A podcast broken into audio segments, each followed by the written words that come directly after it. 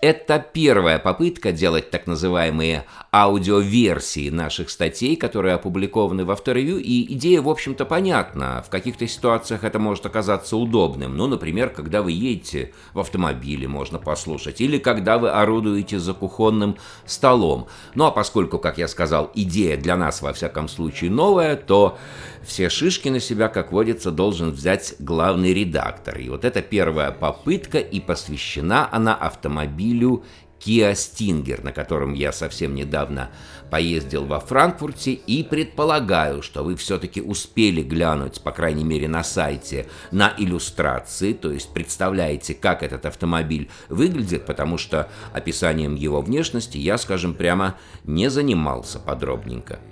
Статья называется «Зажигалка». Ну, с одной стороны, название может показаться банальным. Да, известен э, переносный смысл, так нередко называют автомобильчики темпераментные. Но штука в том, что на этот раз подразумевается и самый прямой смысл этого слова. Ну а почему вы узнаете как раз из этой истории, если наберетесь терпения и все-таки ее дослушаете. Итак, зажигалка. Во-первых, это красиво. А если чуть напрячь воображение и соединить вертикальной перемычкой верхней и нижней прогибы радиаторной решетки, такой характерной для Kia, да, то теперь можно не спрашивать, что за автомобиль скрывался за словом «компетитор» в диаграммах, отражающих превосходство над конкурентом. Конечно, это четверка BMW с кузовом Grand Coupe. Ну, еще среди конкурентов э, рассматривали Audi A5 в пятидверной версии – во-вторых, эти диаграммы, похоже, не врут. И буквы GT на корме и на подголовниках уже не заставляют сжимать э, губы, подавляя насмешливую улыбку. В-третьих, это по-прежнему корейский автомобиль, автомобиль-преследователь. Stinger был в моем распоряжении лишь пару часов, но наконец-то на дорогах общего пользования и без присмотра. Дело в том, что интерес к автомобилю подогревался так, будто грядет ну по меньшей мере Porsche 911, причем с бортовым ядерным реактором. Концепт-кары в Америке и Европе, там вывоз журналистов на летние и зимние полигоны и даже на северную петлю Нюрбургринга. И каждый раз в компании Альберта Бирмана, ну это главный сейчас в Kia по настройкам шасси, но особо популярным популярным или даже знаменитым он стал как раз после своего перехода из BMW в Kia. В общем, я предвкушал. Бирмана, правда, на этот раз не было, зато Kia Stinger во всей своей красной красе. Самым мощным, с двойным наддувом мотором V6 серии Лямбда, там 3,3 э, литра, мощность 370 лошадиных сил, с полным приводом, с активными амортизаторами, на 19-дюймовых колесах, между прочим, задние колеса чуть шире передних, а сквозь колеса колеса, красные суппорты с надписью «Брамбо». Эту версию и украсили шильдиком GT, а чтобы подчеркнуть, что на сей-то раз этот шаг осмысленный, потому что раньше компания Kia, наряду с другими, не стеснялась украшать этими буквами чуть ли не все легковые модели, презентацию в европейской штаб-квартире начали с вопроса «Что же это такое? Настоящий гран-туризма?» Например, в канонической книге «The Sports Car Development and Design» Джона Стэнфорда, она была написана в 1957 году, сказано «Гран-туризма это мощный, роскошный автомобиль, пригодный для дальних скоростных поездок. Вдогонку еще одна цитата из California Magazine, но уже посвежее, 82 -го года. «Гран-туризма – суть быстрая, безопасная и стильная езда». О да, легко найти массу уточнений, а то и опровержений этому термину. Ну, вспомните, например, заднемоторный супер-родстер Porsche Carrera GT. Ага, с комфортом и на дальняк на таком. Так что в контексте корейской новинки я бы не стал углубляться в дискуссию о понятии. И скажу вам проще. Лозунг звучит примерно так, или точнее объяснение в этом случае термину гран-туризма. Отныне ни Toyota, ни Lexus нам не указ, а равнение на BMW. И, надо сказать, подравнялись. Когда я перевел дух после получасового прохвата по деревенским извивам в предместьях Франкфурта, первые обращенные коллеги слова звучали так. «Слушай, она действительно едет как БМВ». Ну а если судить по тем же сравнительным диаграммам, паутиночки такие, знаете, многоугольнички, которые показали на презентации, то по многим критериям даже лучше, чем BMW. Судя по тому, что пятирычажная задняя подвеска перекочевала на Стингер с большой заднеприводной платформы, Hyundai Kia, ну, это известные на примере Hyundai автомобили Genesis нынешние, серьезных конструктивных просчетов по части кинематики там не было в этой подвеске. Переделки свелись к добавлению рычажков, препятствующих изменению схождения задних колес, ну, это при больших вертикальных ходах, к подбору, конечно же, новых сайлент-блоков, пружин, амортизаторов, это понятно. Но вот от передней многорычажной подвески отказались полностью в пользу качающихся свечей, да, подвеска Макферсон и очередной привет BMW, там такие же передние подвески. Ну и попутно разместили электроусилители рулевого управления на рейке, причем сама рейка с переменным шагом – вот, то есть э, при малых углах отклонения руля у нас реакции такие немножко ленивые, ну, в данном случае не ленивые, они просто чуть более ленивые, а затем обостряются. Ну и итог, итог, ребята, замечательный. Вот пока я ездил, ну, ей-богу, ни одной ошибки при рулении, там, разгоне или торможении. Стингер действительно едет быстро, точно, и, ну не побоюсь этого слова, дорого. То есть плавность хода и впрямь не принесена в жертву управляемости. И наоборот. И никаких нефункциональных шумов, никаких неприятных толчков или вибраций ни на руле, ни на сиденьях. И, надо сказать, кстати, шумоизоляция просто отменная. Да, я вообще, черт подери, не знаю, к чему придраться. Ну, разве что пожалеть о том, что вот специалисты, которые работали над шумоизоляцией этой машины, Стингера, не приложили руку и уши э, к нашему Kia потому что шумит, конечно, нещадно, особенно это шум от шин. Конечно, немецкие дорожки едва ли отнесешь к шумосоздающим покрытиям, но уверен, что претензий к шумке Стингера не будет и в Подмосковье и аэродинамические шумы, как я уже сказал, едва заметны. Главное – смотреть на дорогу, а не озираться в салоне. Иначе Иначе, ребята, ну, диссонансы и острое желание спросить у того же Бирмана, «Альберт, отчего же, метнувшись корейцам, ты не прихватил с собой и специалиста по тактильному, там, визуальному восприятию, чтоб тот сказал, как отрезал? Нельзя в салоне автомобиля с амбициями конкурента BMW оставлять пластмассовые ручки открывашки дверей. Нельзя, сделав такой ладный, под верхний хват, рычаг трансмиссии, ставить рядом с ним неудобную, плохо заметную кнопку перехода в режим паркинг. Нельзя, чтобы сидящий сзади пассажир видел в зоне педалей, вот э, в ногах переднего, э, в ногах водителя, ничем не прикрытый войлок э, шумоизоляции. Ну, безобразие. Скорее всего, этот же специалист, а эргономика это, понятное дело, смежная такая дисциплина, потребовал бы, чтобы мультимедийная система управлялась не только тычками э, в экран, но и шайбой или иным приспособлением рядом с селектором трансмиссии. Водитель такого автомобиля ну, не должен, не должен тянуть руку к далекому, причем маленькому, с устаревшими пропорциями экрану. Стингер – это уже ведь не Рио. Дорогу, брат, покажешь? А вполне уже такой состоявшийся драйверс-кар. Да что там, ну, гран-туризма. Остальное, пожалуй, дело вкуса. Мне, например, претит, что с переходом в спортивный режим звук мотора усиливается с помощью акустической системы. Пусть даже это топ-система Harman Kardon, 720 Вт, 15 динамиков. Двигатель и без того переходит на более высокие обороты. И вдруг уходит с них. Самый боевой режим – это Спорт Плюс. Как и в режиме Спорт, экранчик между спидометром и тахометром окрашивается багрянцем. Как раз сейчас вот сюда между двумя кругляшами уместно вывести компас акселерометра.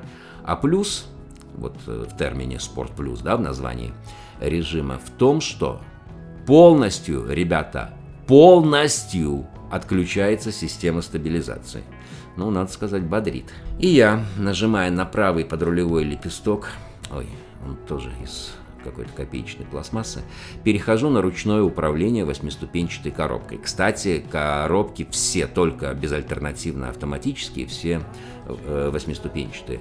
Выкручиваю первую, вторую, уже почти верю в набор сотни за 4,9 секунды, третья передача и... Что? А почему эти передачи-то пошли вверх самостоятельно, не давая хотя бы на миг насладиться отсечкой? А как же дрифт, между прочим, за рулем? заднеприводного автомобиля, которым так упивался в Корее Леонид Голованов. Я что, я что-то недовключил или что-то недовыключил? Или полностью клавишный режим – это удел лишь заднеприводных версий для пущего кайфа, оснащенных еще и самоблокирующимся задним дифференциалом?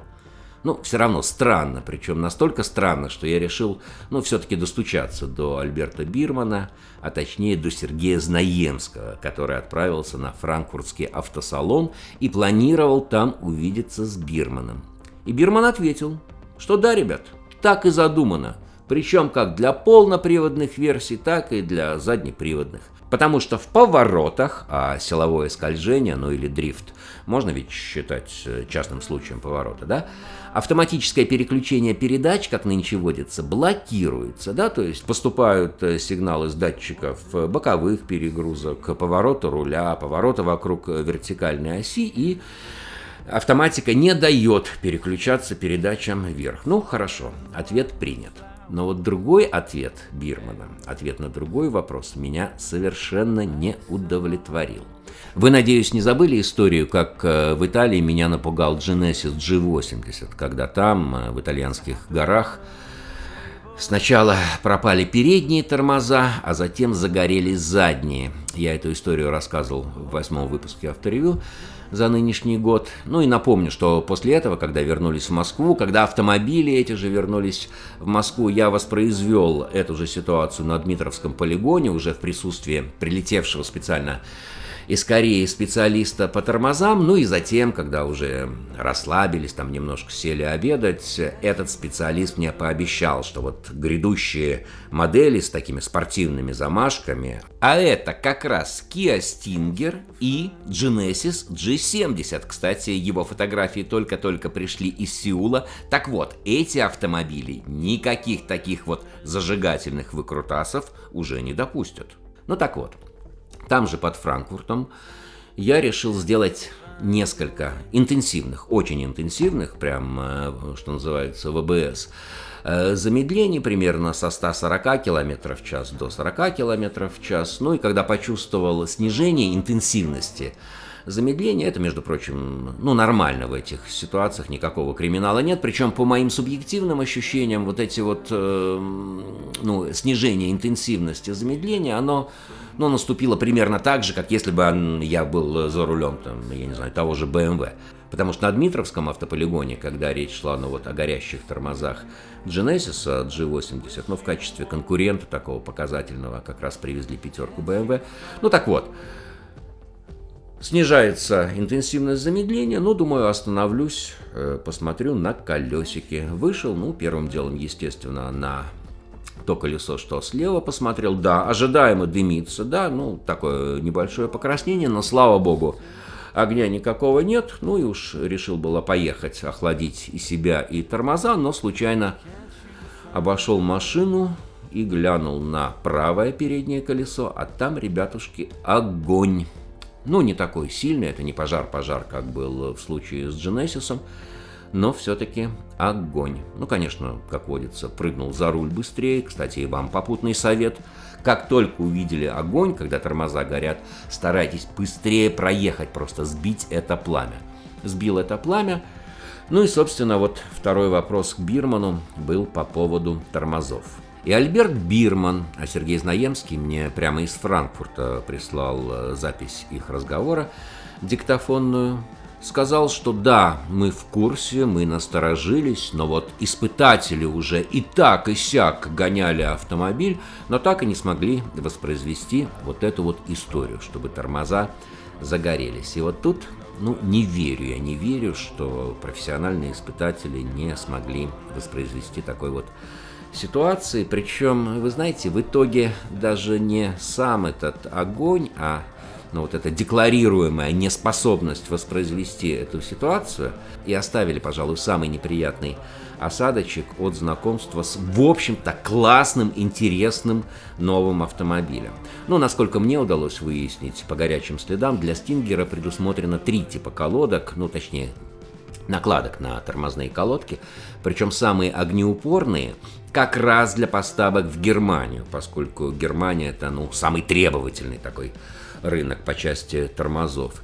Не исключено, что именно на моем автомобиле после всех тестов, ну вот э, не посмотрели там на спецификацию, поставили, скажем, колодочки для корейского рынка, где, как они говорят, ну там просто негде быстро ездить, поэтому и к колодкам типа относимся так себе. Ну, еще я допускаю, что воспламенение было, ну, отчасти спровоцировано и роскошной шумоизоляцией, о чем я уже упоминал, поскольку она же еще и теплоизоляция, да, то есть тормоза, несмотря на злющие передние воздухозаборники, обещающие отличный обдув, тормозов все-таки оказались в шубе. Доводкой шумоизоляции занимаются ведь уже после того, как заморожены основные решения по шасси, включая и решения по тормозам, и, видимо, как-то в очередной раз не проверили, как это все вместе работает. Хотя, с другой стороны, чуть ли не именно вот эта машина, красная моя, принимала участие в боевых заездах по северной петле Нюрбург-Ринга. А еще раньше был жесткий тест на знаменитой высокогорной дороге Глослокнер. Это в австрийских Альпах, и тормоза сохраняли эффективность. Конечно же, ну, замедление, как я говорил,